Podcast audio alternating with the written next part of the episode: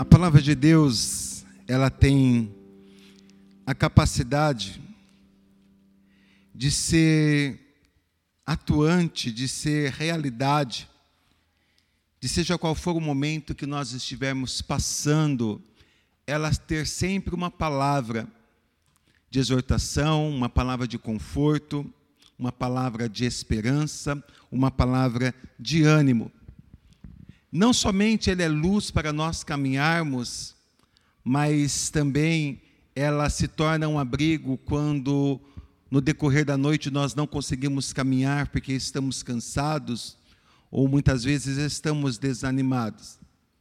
Seja lá qual for o momento, a circunstância, a situação que você está passando, a palavra de Deus sempre terá algo para te mover na direção de Deus. A palavra de Deus sempre terá algo que vai fazer você voltar os seus olhos para Deus. Porque esta é a finalidade desta palavra.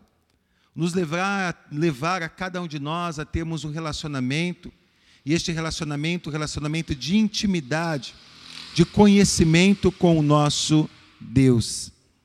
E quando nós estamos e levando em consideração o momento que nós estamos vivendo de sofrimento, e quando falamos de sofrimento para nós que somos brasileiros, para nós que somos pobres, o sofrimento ele faz parte da história da nossa vida, porque nós nascemos desta forma. A palavra de Deus também tem algo para nos dizer sobre isso. E a palavra de Deus tem algo muito especial, porque ela vai fazer nós olharmos para Deus da forma correta ela vai fazer nós olharmos para a situação de uma forma correta.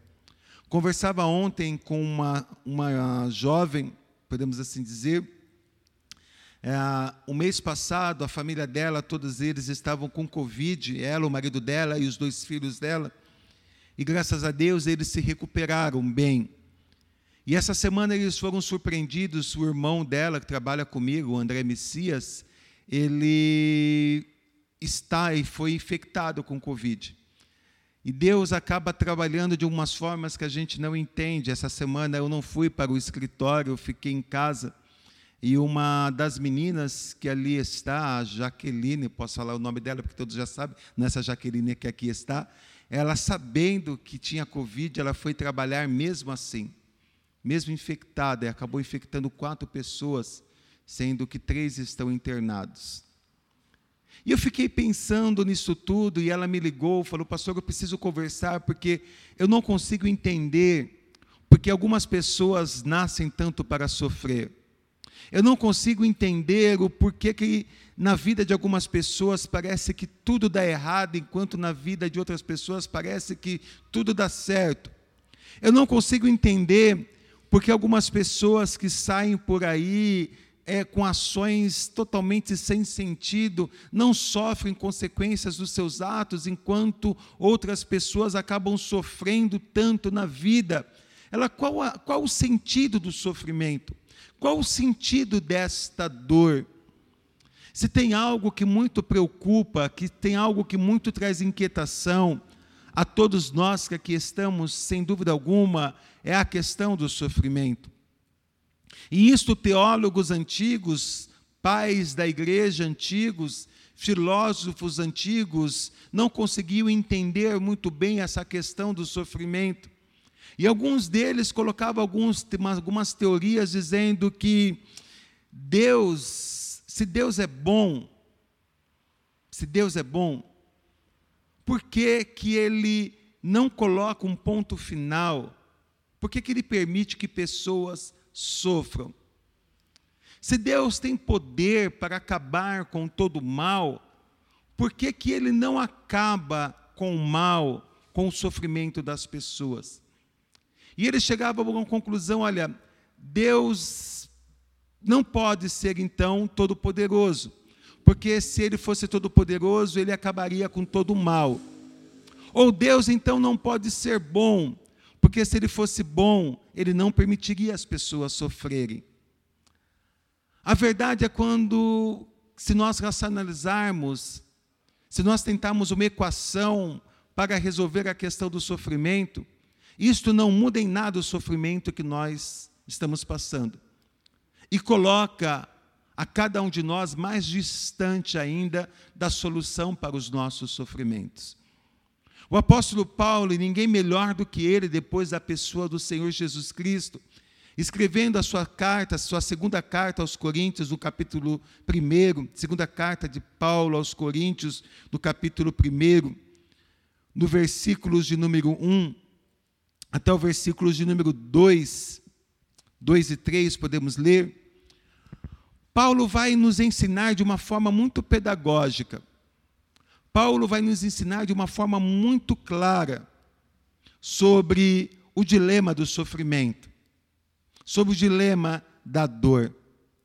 Algumas pessoas que de tanto sofrerem, algumas pessoas por passarem por tantas angústias deste mundo, acabam nem mais parando para analisar, para pensar sobre o sofrimento. E vai na direção do que um dia eu ouvi de uma mulher, ela dizendo para mim: Olha, pastor, eu tenho que escolher se eu vivo ou se eu penso sobre as minhas dores.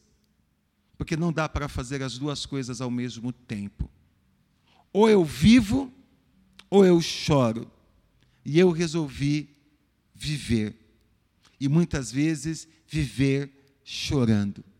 Mas eu vou viver, porque eu entendo que é isso que Deus espera de mim.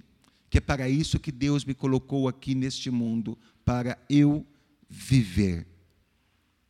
É importante você ter isto em mente, porque isso vai tirar uma grande mentira de cena, que Deus não te colocou neste mundo para sofrer.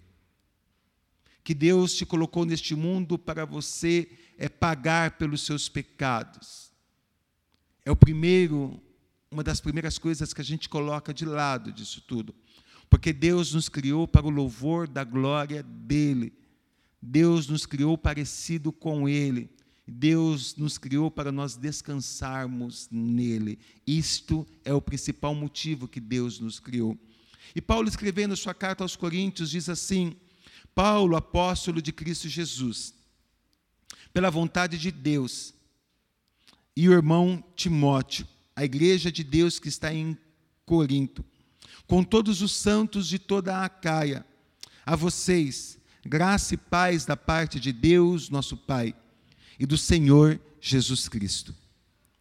Bendito seja o Deus e Pai de nosso Senhor Jesus Cristo, Pai das misericórdias e Deus de toda consolação, que consola em todas as nossas tribulações, para que com a consolação que recebemos de Deus possamos consolar o que estão passando por tribulações.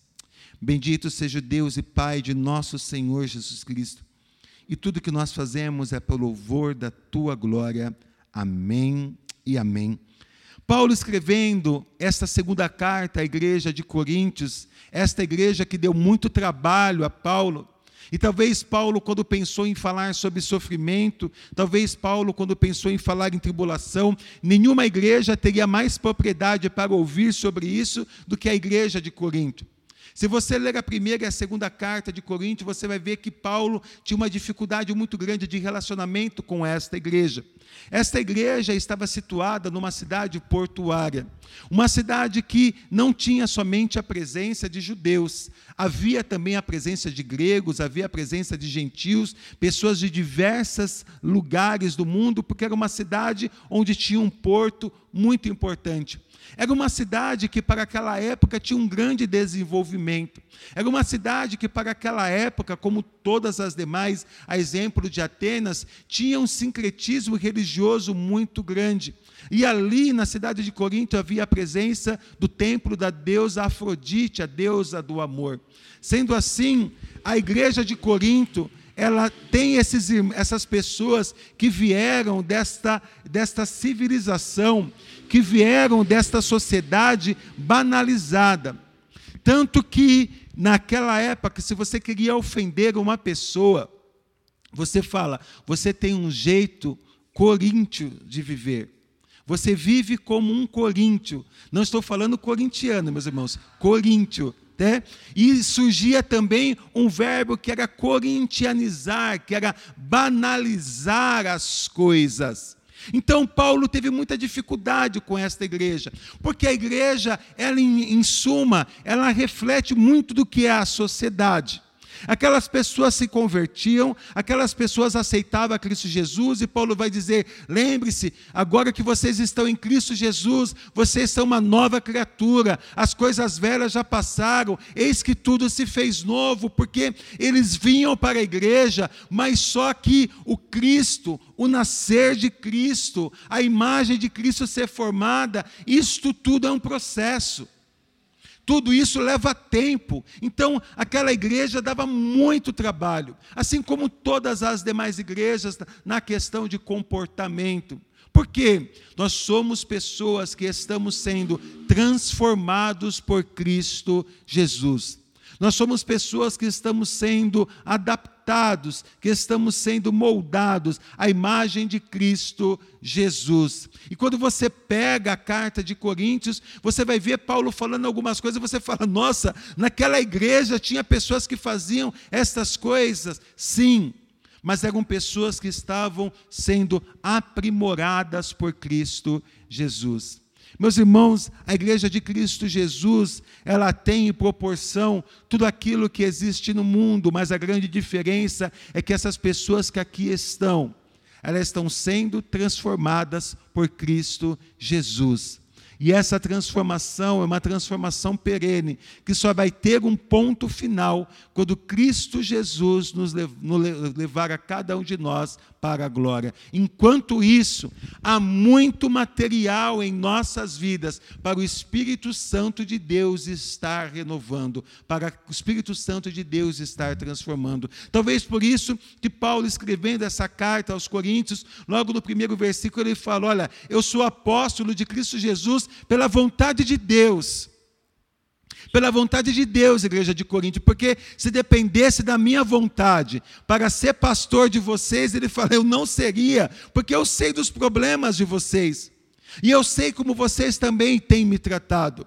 Paulo chegou a dizer e receber de Coríntios, dessa igreja, ofensas, dizendo: Paulo, olha, as suas palavras são muito boas, você é bom na palavra, mas quando você está aqui fisicamente, o seu discurso é muito falho.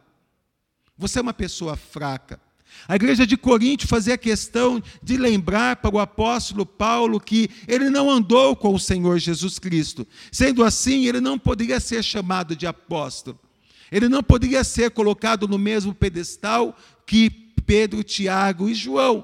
Ele era um homem menor, um servo menor. Mas ele diz: Eu sou apóstolo de Jesus Cristo. Não porque eu quero, não porque vocês querem, não porque vocês reconhecem. Eu sou apóstolo porque Cristo me chamou para ser. Eu sou apóstolo porque Cristo Jesus me designou para tal obra. E ele começa então a falar com esta igreja. E ele, ao falar desta igreja, ele vai mostrar para esta igreja que o estar em Cristo Jesus o viver a vida em Cristo Jesus não exime, não imune, não dá imunidade às pessoas que vivem neste mundo a sofrer, a passar por tribulação.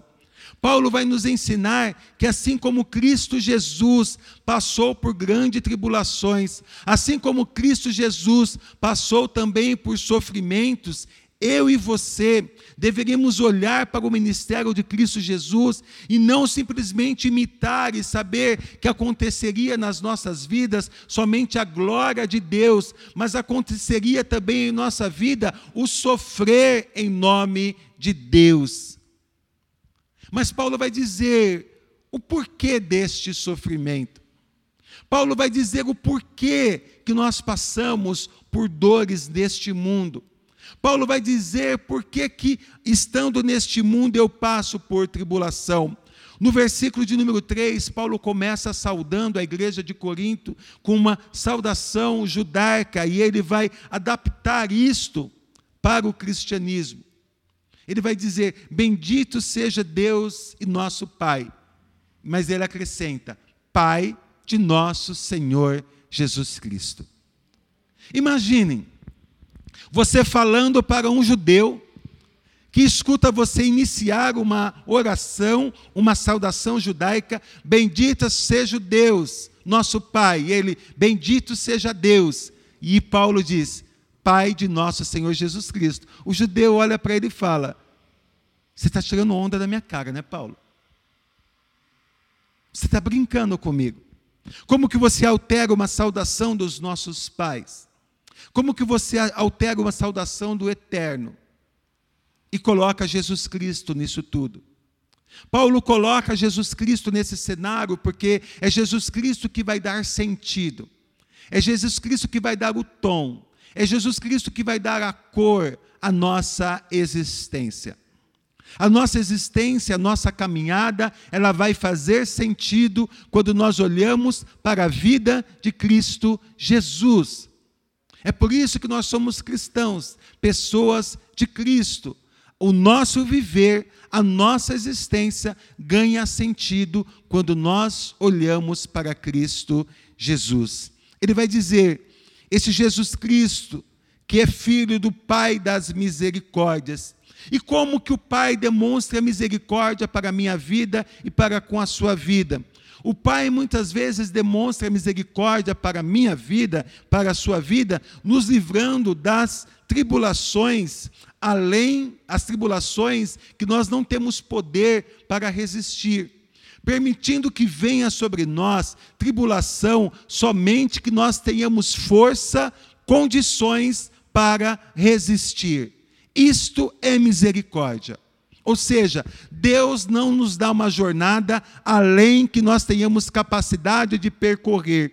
Deus não nos dá um fardo além do que nós somos capazes de suportar. Isto é misericórdia, porque isto é a medida certa, é a justiça de Deus se relacionando para comigo e para com você.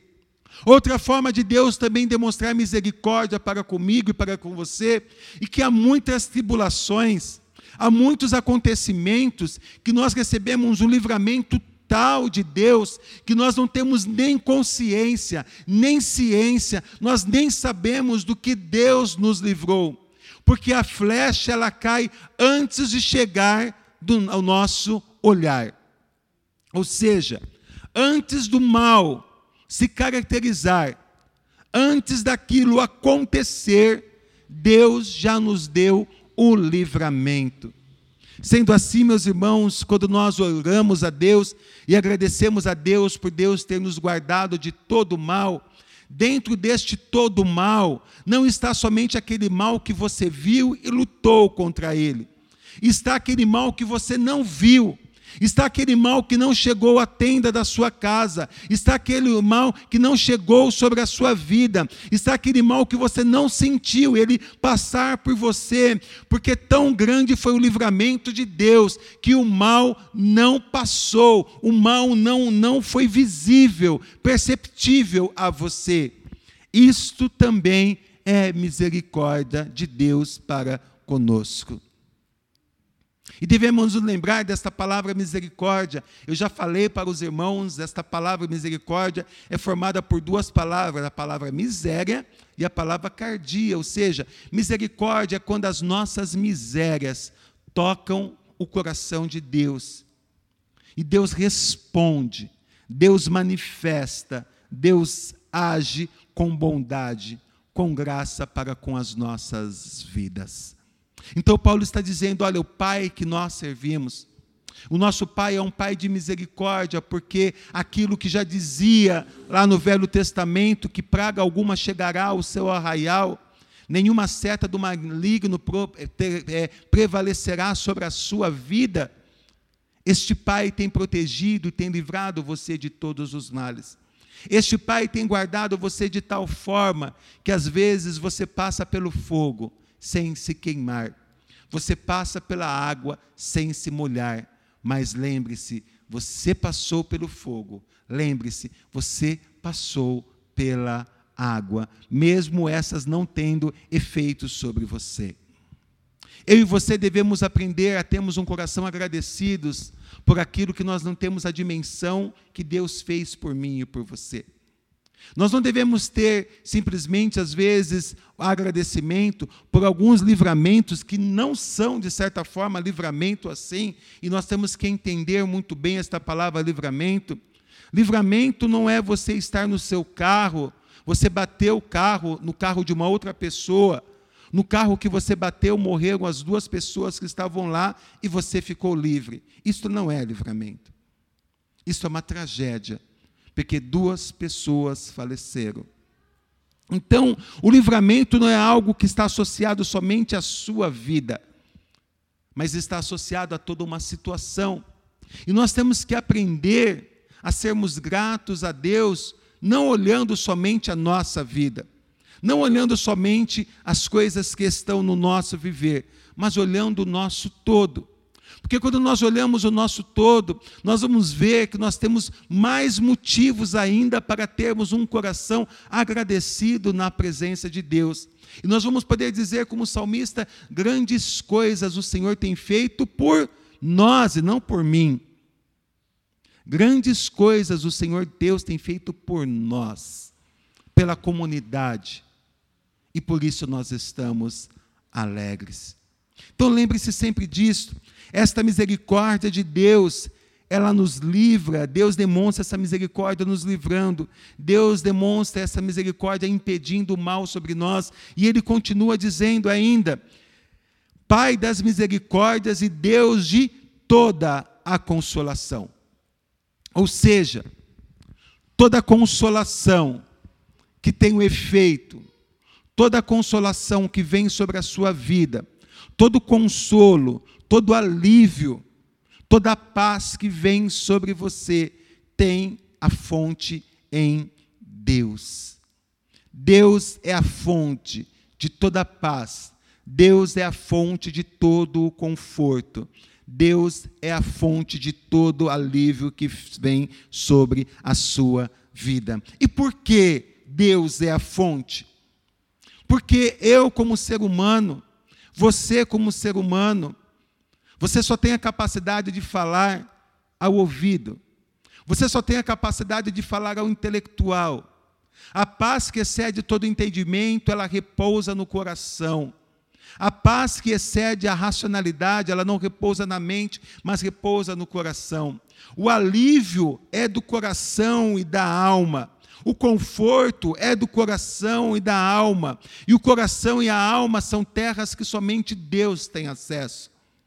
Nós não temos a capacidade de mudar, nós não temos a capacidade de acalmar o coração das pessoas. É por isso que ele fala: o nosso Pai, o Pai das luzes, de quem emana todo dom perfeito, de quem emana toda a perfeição, ele é a razão ele é a fonte de toda a nossa consolação. E para esta consolação, Deus usará, de acordo com a liberdade dele, a soberania dele, instrumentos de conforto para as nossas vidas. Aí, nesses instrumentos de conforto, entram pessoas como eu e você, entre a igreja de Cristo Jesus, entre as pessoas, entre todos aqueles que Deus tem usado, porque Deus usa até pessoas que nós falamos que não são dele para trazer conforto aos nossos corações. Por quê? Porque ele é o pai de toda consolação. Todo dom perfeito, toda paz, todo alívio emana dele, provém dele. E quando Paulo fala isto, Paulo, então, ele coloca a base para nós olharmos para o nosso sofrimento. Paulo coloca a base para nós olharmos para a nossa dor. E ele vai dizer: Este Pai de misericórdia, esta fonte de todo consolo, esta fonte de todo conforto, é Ele que nos consola. Preste atenção. É Ele que nos consola em todas as nossas tribulações. Preste atenção que o apóstolo Paulo não está falando que Deus nos conforta nas nossas tribulações. Ele está falando que Deus nos conforta em quê? Em quê, meus irmãos? Hã? Deus nos conforta, olha para o texto. Paulo está falando que Deus nos consola em nossas tribulações, é isso que ele fala? Somente isso? Em todas. É importante eu entender isto. É importante eu ter isto em mente, porque é uma pequenininha, é uma palavra pequena, mas que muitas vezes, por eu não entender isto, eu fico desesperado em meio às minhas tribulações. Porque eu entendo que algumas tribulações Deus não me virá, Deus não virá em socorro. Que algumas aflições Deus não me virá socorrer. Por quê? Porque foi eu que criei este problema. E eu falei sobre isso na quinta-feira. Nós temos a mania de colocarmos a nossa mentalidade para Deus, ou seja, você fez a briga mais ou menos de irmão mais velho, né? Às vezes nós achamos que Deus é nosso irmão mais velho, aquele que a gente faz a briga, ele olha, você fez a briga lá na rua, não vem pedir arrego para mim, se vira, não é assim? Eu sou irmão mais novo, eu sei o que é pedir arrego para irmão mais velho. E quantas vezes eu ouvi meu irmão mais velho falar: Você arrumou a briga, não é? Eu não vou entrar em briga que é sua. Não vou brigar por você. Não vou. Não vou bater em ninguém por sua causa. A briga é sua. Briga você. Querido, Deus não é seu irmão mais velho. Ele é seu pai. Lembre-se disso. E para Deus não existe seu problema, problema de Deus. Não existe isso. Para Deus existe situações que tem que ter consolo. E quais são as situações? Todas as situações ele está disposto a nos dar o consolo dele. Lembre-se disso. Sabe por quê? Porque muitas vezes o diabo coloca nas nossos, nos nossos corações, quando nós pecamos e estamos angustiados, quando nós pecamos e estamos tristes, que essa tristeza eu tenho que me virar com ela, porque fui eu que causei, entristecendo o Espírito Santo de Deus. Que esta aflição da falta de paz que eu estou passando, por ter tomado decisões erradas na minha vida, eu tenho que resolver, porque isso é problema meu, é consequências dos meus erros. E Deus olha para mim, para você e diz: não existe seu problema, não existe meu problema, porque o meu filho levou sobre si todas as enfermidades. Amém? Meu filho levou sobre si todos os nossos problemas. Meu filho levou sobre si todas as nossas dores. Então não existe dor que seja sua, que também não seja minha. Olha que maravilhoso, meus irmãos, isto. Saber que Deus também é solidário nas nossas dores. Saber que Deus também é solidário nas nossas tribulações. Saber que Deus também é solidário nas nossas aflições. E todas as nossas aflições. E Paulo vai dizer: olha, tudo isso, essas aflições que vocês estão passando, que são as dores deste mundo, vocês devem entender que vocês não servem a um Deus, a um Deus que é sádico, você não serve a um Deus que é tirano. Vocês não servem a um Deus que tem prazer de ver o sofrimento alheio. Deus não tem prazer no sofrimento do homem. Então, o meu sofrimento, a minha aflição, dentro da minha existência e do projeto de Deus para as nossas vidas, elas têm um porquê de acontecerem. Nós não podemos, sem dúvida alguma, dizer, não podemos menosprezar que o sofrimento e as nossas dores faz parte da nossa existência após a queda. Deus deixou muito claro para Adão e Eva isso, com o suor do seu rosto você irá trabalhar a terra, e com dor você dará a luz. E ele vai dizer: E eu vou colocar inimizade entre a tua descendência e o teu descendente. Então, ali no Éden, o nosso sofrimento, ele tem início. Mas lembre-se que ali no Éden também a consolação e o conforto de Deus também teve início.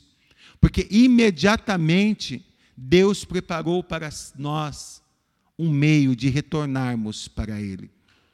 Deus não nos expulsou do jardim sem uma solução. Deus não nos colocou para longe dele sem antes ter traçado um caminho de retorno. Lembre-se sempre disso. Nós somos convidados, expulsos do jardim, mas a mesma mão que nos convidou, que nos expulsou, foi a mesma mão que nos trouxe para perto dele. Lembre-se sempre disso. Porque o sofrimento vai fazer parte desta existência nossa. Não devemos nos lembrar que também os sofrimentos são oportunidade que nós temos para crescer, e nós falamos isso também, não me recordo se foi com vocês, se foi com a outra comunidade, sobre que ostras felizes, não, é, ostra feliz não produz pérola. Foi com vocês que eu falei isso? Não foi com vocês. É, é, isso é um texto de Rubem Alves. Tá? Vocês podem procurar esse texto de Rubem Alves. O que ele quer dizer com isto? Ostra feliz não produz pérola. A pérola todos sabem do valor dela. Todos sabem da beleza desta pérola. E a ostra, ela é uma concha fechada e que quando cai algumas areias, impurezas dentro dela, ela produz um líquido branco, brilhoso, lustroso, chamado nacar. À medida que entra areia dentro da ostra, a ostra se incomoda com aquela pureza, porque ela é lacrada, e ela produz este líquido. Este líquido então vai e cobre a areia. Entra mais areia, ela solta mais deste líquido e cobre esta areia. Ao ponto de que esse líquido que vai cobrando, co cobrindo as impurezas, que vai cobrindo as, as areias, nada mais é do que nós chamamos de pérola.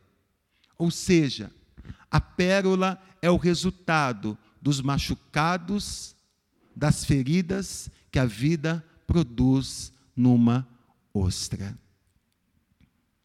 E eu quero dizer e perguntar a você: você já viu pessoa machucada ao invés de ela se curar, ela machuca as pessoas que estão ao redor. E nós, às vezes, temos uma tendência muito grande de, quando estamos machucados, machucarmos as pessoas. E Paulo está dizendo que o Espírito Santo de Deus que habita em nós, habita em nós justamente para nos momentos que nós estamos machucados, não produzirmos machucados na vida das pessoas, mas produzimos cura na vida das pessoas.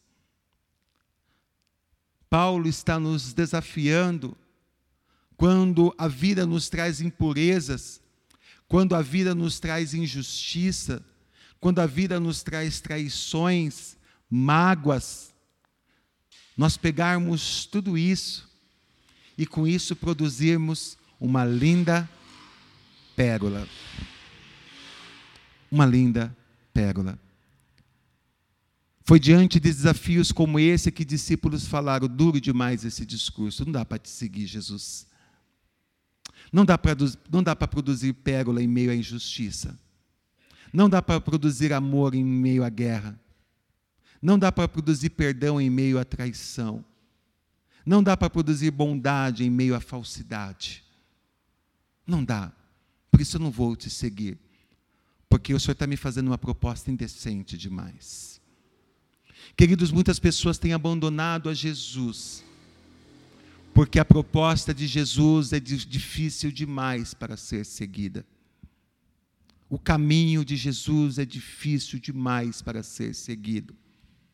O caminhar a segunda milha, o dar a outra face, é difícil demais para seguir. Amar aqueles que te odeiam, abençoar aqueles que te amaldiçoam, é uma palavra dura demais para seguir, é um caminho difícil demais para seguir, é uma proposta indecente demais para eu ter como verdade na minha vida. Paulo vai dizer o motivo do Pai te confortar. Olha só, ele diz: que nos consola em todas as nossas tribulações, para quê? Para eu ficar confortado, para eu ficar consolado. É isso que ele fala? Para que, que ele fala, irmão Severo? Para que nós possamos consolar os outros também. Ou seja, Deus me cura para eu ser instrumento de cura, Deus me cura para eu ser remédio, Deus me conforta para eu ser o conforto dos outros, não é para mim somente. Não é para eu sair dizendo, eu sou confortado, eu sou consolado, não. É para que os outros experimentem isto que Deus fez na minha vida. E fazendo isto, dê glória a Deus, não a mim. Dê glória a Deus não a mim. Ele diz: isto tudo que Deus faz, o conforto, o consolo, a paz que excede todo entendimento. Deus não te dá a paz que excede o entendimento para você dormir a noite inteira. Deus te dá a paz que excede todo entendimento para quando você vê os gadarenos correndo por aí, os atribulados correndo por aí, você vai e diga para ele: a paz do Senhor Jesus Cristo sobre a sua vida. Sabe, queridos, dar a paz de Jesus Cristo para quem já tem a paz é muito fácil. E acaba sendo até uma coisa meio tão bonita, né? Você encontra as pessoas na rua, a paz de Deus. E quando eu vou na padaria, né, agora nem tanto, mas quando eu ia para a igreja de terno e gravata, coisa assim, ah, paz de Deus para tudo quanto é lado, quando ele estava na padaria à noite. A paz de Deus, varão, a paz de Deus, vaso, a paz de Deus. Hoje eu entro na padaria, ninguém me dá a paz de Deus. Ninguém me dá a paz de Deus. Por quê? A paz de Deus que eu tenho é para quem já tem a paz de Deus, é para quem precisa dela. Para a gente é, e aí, certo? Firmeza, beleza, salve. Não. É para esses que nós temos que dar a paz de Deus, que excede todo entendimento. É para esse que nós temos que dar graça e paz. É para esse que nós temos que dar a paz do Senhor. Lá na rua, onde era, fui pastor por sete anos, eles achavam interessante, porque eu passava e dava paz, o moleque estava fumando maconha lá, eles escondiam atrás, né? eu chegava para falar com eles, eu falava, cara, você tem medo de mim? Você tem que ter medo de Deus, cara, e da polícia, lógico né, da polícia você não tem, de Deus também você não tem. É para essas pessoas que nós temos que dar a paz de Deus. Sabe por quê? Porque são elas que precisam.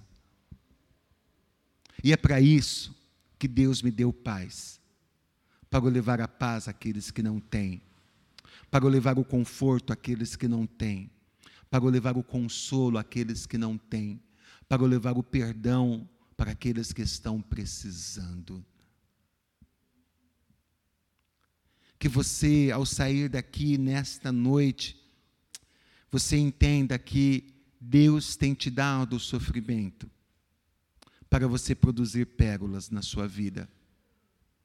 E Deus tem te dado paz para você dividir. E sabe de uma coisa? A paz de Deus é algo interessante, porque quanto mais nós dividimos, mais dela nós recebemos. Porque Deus só derrama paz com quem compartilha. E você pode prestar atenção toda vez que você vê Jesus Cristo partindo, compartilhando, e ele partiu o pão, preste atenção. Ele parte o pão, o que, que ele faz em seguida? Vocês se recordam? Ele parte o pão e faz o quê? Pode chutar, gente. Hã?